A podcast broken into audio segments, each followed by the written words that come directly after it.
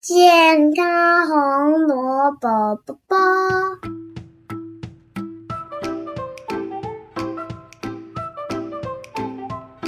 为什么吃火锅能减肥？五招助你吃锅越吃越瘦。冷冷的天配上热热的火锅，满满的幸福感油然而生。可是吃火锅好像很容易胖诶。其实从外食的角度来看，火锅有肉、有菜、有饭，而且青菜的量呢又比外面的便当来的更多。所以啊，只要选对汤底、选对食材，火锅也能越吃越瘦。以下教你吃火锅减肥五重点。火锅减肥重点一：选择清清如水的汤底。一进火锅店，店员通常会问你要哪一种锅底、哪一种汤底。其实火锅的汤底就是热量的关键。那些很油、很咸的汤底，譬如麻辣锅、酸菜白肉锅、咖喱锅、沙茶锅，还有牛奶锅这类型，大概一碗热量就超过两百大卡，逼近一碗白饭的热量。所以，如果你想要减肥，不建议挑选上面说到的这些汤底。那建议挑选哪一些汤底呢？看起来清清如水的汤底，譬如昆布锅、蔬菜锅、菇蕈锅、番茄锅这类的汤底，大概只有十大卡，这是鼓励挑选的汤底。至于泡菜锅、南瓜锅、药膳锅、豚骨锅，还有大骨高汤锅。这些颜色看起来通常比较浓稠的，虽然热量没有像麻辣锅、沙茶锅、酸菜白肉锅这样的高，不过里头还是暗藏不少油脂跟添加物，建议浅尝就好。有人问牛奶不是可以补钙又可以补充蛋白质？牛奶锅算是健康的吧？可是啊，告诉你，大部分的店家为了增加香气还有味道，通常呢会加蛮多鲜奶油跟 cheese 的。除了隐藏的热量，也要特别盐分跟磷酸盐会摄取过量。如果贪晚，小心隔天会水肿。火锅减肥重点二，建议啊喝汤要趁早，尤其是在烹煮肉类跟火锅料之前喝。为什么呢？因为这两种食材煮下去之后，会溶出许多油脂、盐分，还有食品的添加物，热量就会大幅的提升。这时候如果再喝汤，或是煮了蔬菜，因为叶菜类很容易吸油，就坏了我们的减肥之路啦。所以如果要喝汤呢，建议要趁早喝。这里要补充一下，如果以固胃的观点来看，吃锅的时候最好不要配汤，也不要配水。因为呢，当你的胃充满食物的时候，胃酸呢正在努力的消化它。如果这个时候你又喝了饮品，又喝了水，就会冲淡胃酸的浓度，反而不利于消化。简单来说呢，就是最好施行饭水分离法，也就是干湿分离。吃饭的时候吃饭，喝水的时候喝水，这是对消化系统最友善的方法。不过这边我们有要解释太多，为什么饭水分离对我们的胃是好的。建议有肠胃功能问题的人呢，可以去收听健康红萝卜波波的节目。为什么吃饭不要喝汤的内容，里面有详细的介绍，告诉你如何保养你的胃。那有人就问说，不是听说火锅的汤富含食物的精华，喝下去会有益健康吗？其实不太正确哦。我告诉你，有一个研究就发现了，无论是什么火锅的汤底，只要煮超过半小时，里面的亚硝酸盐的浓度就会增加。如果这个时候呢，你又摄取大量含氨的蛋白质食物，像是不新鲜的鱼类，或者是喝可尔必斯、优酪乳等等的含氨的食物，就会与它结合成致癌风险的亚硝胺。这边要注意哦，尽管你没有喝汤，可是却放进去会吸汤汁的冬粉、面条、白饭这种吃法，一样会吃进有害物质。所以啊，如果你真的很想要喝汤，建议你可以在煮火锅半个小时前喝，那不要喝太多，浅尝就好了。而且加汤的时候呢，建议加清水、加白开水，就可以减少亚硝酸盐、硝酸盐的含量。再来是火锅减肥重点三：煮火锅的下料顺序。简单来讲呢，就是先煮菜，再煮根茎类，再来是蛋白质类，肉或豆腐，最后才是火锅料。有很多人呢，一进到火锅店就会涮起一片又一片的肉来吃，或者是直接盛一碗肉燥饭或者是咖喱饭来吃。其实这样很容易让我们吃进过多的热量。建议你应该先来煮蔬菜或者是菇类，一来呢可以让肚子有一点饱足感，比较不会吃进过多的热量；二来呢蔬菜里面含有丰富的膳食纤维，可以中和等一下我们吃进去过多的油脂或者是糖分，来帮助油脂跟糖分的一个代谢。不过要注意哦，蔬菜的烹煮时间不要太长，因为啊蔬菜的加热时间过长会流失像是维生素 B 群、维生素 C、叶酸等等不耐热的营养素。像是那一种煮掉烂掉、黄掉的蔬菜呢，其实就建议不要再吃了。不过有些植物呢，呃，需要长时间的加热才可以释放完整的营养素，像是红萝卜的胡萝卜素、番茄的茄红素，或者是南瓜的叶黄素、玉米的玉米黄素这种久煮营养素，反而能够吸收的更好哦。如果这个时候呢，还可以沾点含油，像是香油的蘸酱，还可以让营养素吸收的更好。再来建议烹煮的是根茎类，譬如像地瓜、南瓜、芋头、山药这种主食。这些主食的好处是，虽然富含这个糖分，可是纤维质很高。一来呢，不会让身体的血糖迅速的震荡；二来呢，还可以吃到里面的植化素，譬如像叶黄素、黏液蛋白、胡萝卜素，来帮助身体对抗自由基，有助抗老化、对抗癌症等等的好处。那这些主食呢？建议大家就可以取代火锅店附的，像是白饭、冬粉、乌龙面、关庙面、蒸煮面、王子面这种容易让人家发胖的精致类主食。当然，如果你真的很想吃，就建议吃白饭或者是关庙面，因为这两种主食的添加物是最少的。那第三组的顺序呢，就可以开始煮蛋白质类了，譬如豆腐或者是肉类。如果你想要减脂呢，蛋白质的选择首推大豆制品。最棒的当然就是传统的板豆腐啦，因为板豆腐不仅是优质植物性蛋白质的来源，而且制作的过程中呢，还添加了硫酸钙等等的凝固剂，所以呢，也富含丰富的钙质。另外，像是维生素 E、大豆异黄酮等等很棒的营养素。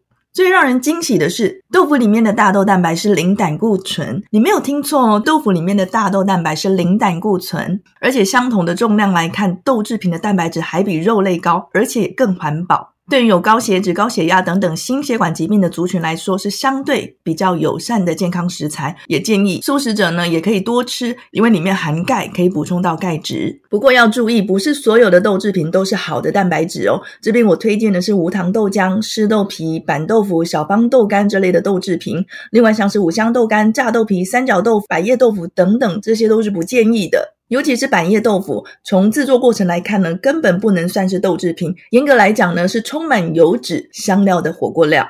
那如果你是肉食主义者，建议可以选择完整的肉片，非重组肉，因为重组肉呢，它有额外加工过，譬如呢，添加了粘着剂，你看不清楚肉质的好坏。再来呢，白肉优于红肉或者是绞肉制品，因为白肉的油脂含量呢，是比红肉还要低的。那白肉跟红肉要怎么分呢？简单来讲，就是呃色泽比较白的，就是像鸡肉、鱼肉、虾子这种海鲜，就是白肉。那色泽比较深的，像是猪肉、牛肉、羊肉，因为它的肉里面含有肌红素，所以呢称为红肉。那如果你想要吃油脂含量比较高的红肉，像是猪五花、培根猪、牛五花这种，建议可以选择双拼，也就是利用海鲜搭配红肉的组合，来减少热量跟脂肪的摄取。那蛋白质要避免的就是内脏类，譬如说大肠、鸡心、鸭血、牛肚等等。这类的食物呢，因为含有高量的胆固醇、脂肪跟普林，太常吃呢，容易会阻塞我们的血管，引起心血管的疾病，而且高量的普林也容易让人出现痛风的问题。最后建议煮的就是火锅料。其实如果你想要减肥，火锅料最好能够避免就尽量避免，因为这些火锅料不仅热量高，而且还添加了不明的添加物，像是粘着剂、防腐剂、人工色素、磷酸盐。糖类还有品质不好的脂肪，另外它还很咸，所以不利减减肥，也不利健康。我们来看一个调查数据，是关于常见的加工火锅料热量前五名到底是有哪些？看看有没有你喜欢吃的。第一名呢是炸豆皮，每一百克高达三百五十八大卡。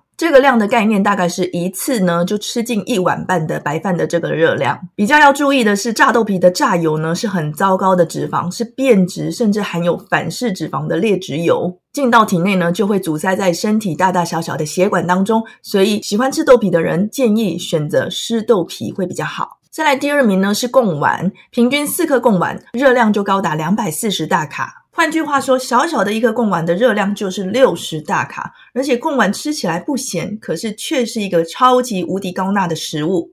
两颗贡丸呢，就占了四分之一的一天摄取量，大概就是六百毫克的钠。所以，如果你真的喜欢吃呢，就建议吃一两颗就好，三颗真的太多了。接着第三、第四、第五名分别是燕饺、鱼饺跟虾饺，有没有发现都是饺类？所以饺类的制品呢，能避免就不要主动去夹啦。不过呢，有一些火锅的店家菜盘是固定的，没有办法自己挑选怎么办？其实现在的店员人都蛮好的，只要事先讲跟他们说火锅料要换成豆制品或是青菜，绝大多数的店家都愿意配合。再来提供一个数据，就是火锅料的钠含量的一个调查表。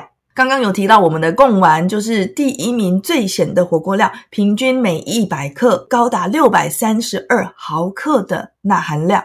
有人就疑问啊，贡丸尝起来明明就不咸，那为什么钠含量是最高的呢？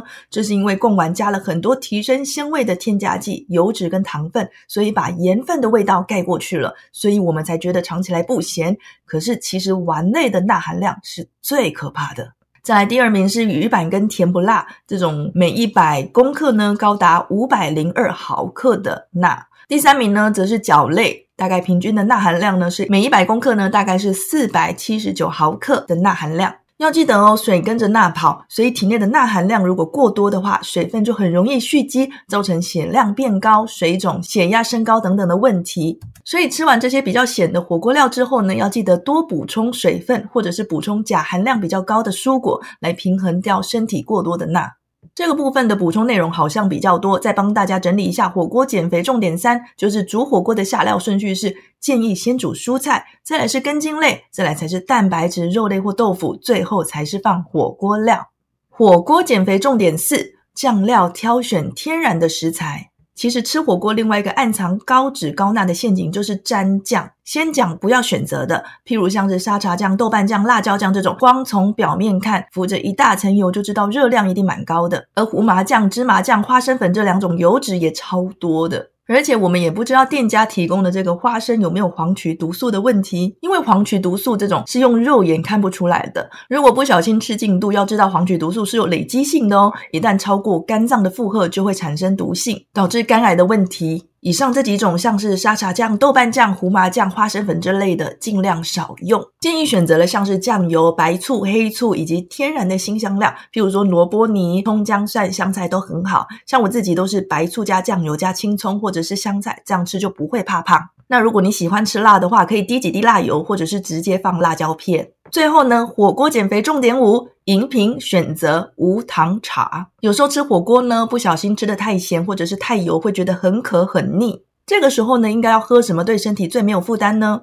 店家通常都会提供饮品给消费者做选择。常见的像是乌梅汤、酸梅汤、无糖的这个茶饮，当然最好是选无糖茶饮。可是有人问，喝酸的东西不是有助解腻吗？没有错，这个概念是对的。可是有一项调查发现哦，火锅店提供的这个酸梅汤含糖量是超高的，平均每一百毫升就含八点六克的糖诶甚至有一间知名的火锅店，每一百毫升甚至高达十六克的糖。十六克的糖呢是什么样的一个概念？大家知道一颗方糖大概是五克。含五克的糖，十六除以五大概是三点多。换句话说，少少一百毫升的酸梅汤里面，竟然放进超过三颗多的一个方糖。这就是为什么我们吃锅会胖、血糖会高的一项原因。所以建议大家吃火锅的时候，如果很腻，尽量配水，或者是搭配无糖的绿茶、无糖乌龙茶这类能够促进脂肪跟血糖代谢的饮品，这样才符合增肌减脂的目的。好，最后再重点整理一下，为什么吃火锅能够减肥？五招助你吃锅越吃越瘦。第一招是选择清清如水的汤底，譬如蔬菜锅、番茄锅、昆布锅之类，比较不容易吃进过多看不清的脂肪跟添加物。第二招是喝汤要趁早，尤其呢是在烹煮肉类跟火锅料之前喝，因为肉类跟火锅料它会溶出很多的油脂、添加物跟肉的一些脏东西。要喝汤的话，记得煮肉跟煮火锅之前喝。第三招呢是煮火锅的下料顺序。建议是先煮蔬菜，再来是根茎类、肉类、豆腐，最后才是火锅料。那如果你想要煮面呐，或者是冬粉呢，尽量放在肉之前。第四招呢是酱料挑选天然的食材，尽量不要选择像是沙茶酱、豆瓣酱、胡麻酱、花生粉这类，建议选择酱油、白醋、黑醋、萝卜泥、葱姜蒜、香菜等等的。那第五招呢，饮品呢是直接喝水或者是喝无糖绿茶就好啦，提供大家做参考喽。我是营养师陈诗婷，下次见。为什么？为什么？